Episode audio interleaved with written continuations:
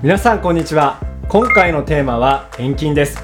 私たちの教会では毎回の礼拝の中で献金の時があります。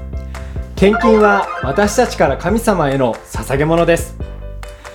強制されてするものではありません。献金は礼拝の表れです。心から喜んで捧げていきましょう。祈りや賛美と同じですね。心から喜んで感謝を持って。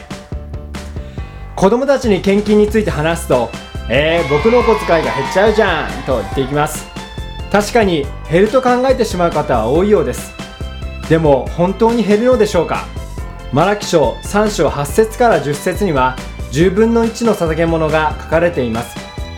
10分の1の捧げ物を怠ることは神のものを盗むことと言われています。モーセの立法では10分の1は神のものであると言っています。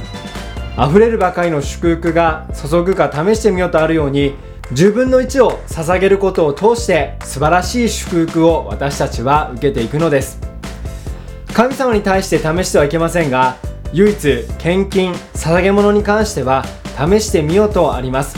神様に心から捧げる時に神様は豊かに実際的な祝福や霊的な祝福を与えてくださいます。私たちが持っているものは全て神様が私たちに与えてくださったものです。神様が与えてくださった中から感謝して心から喜んで捧げていきましょう。神様は豊かに祝福してくださいます。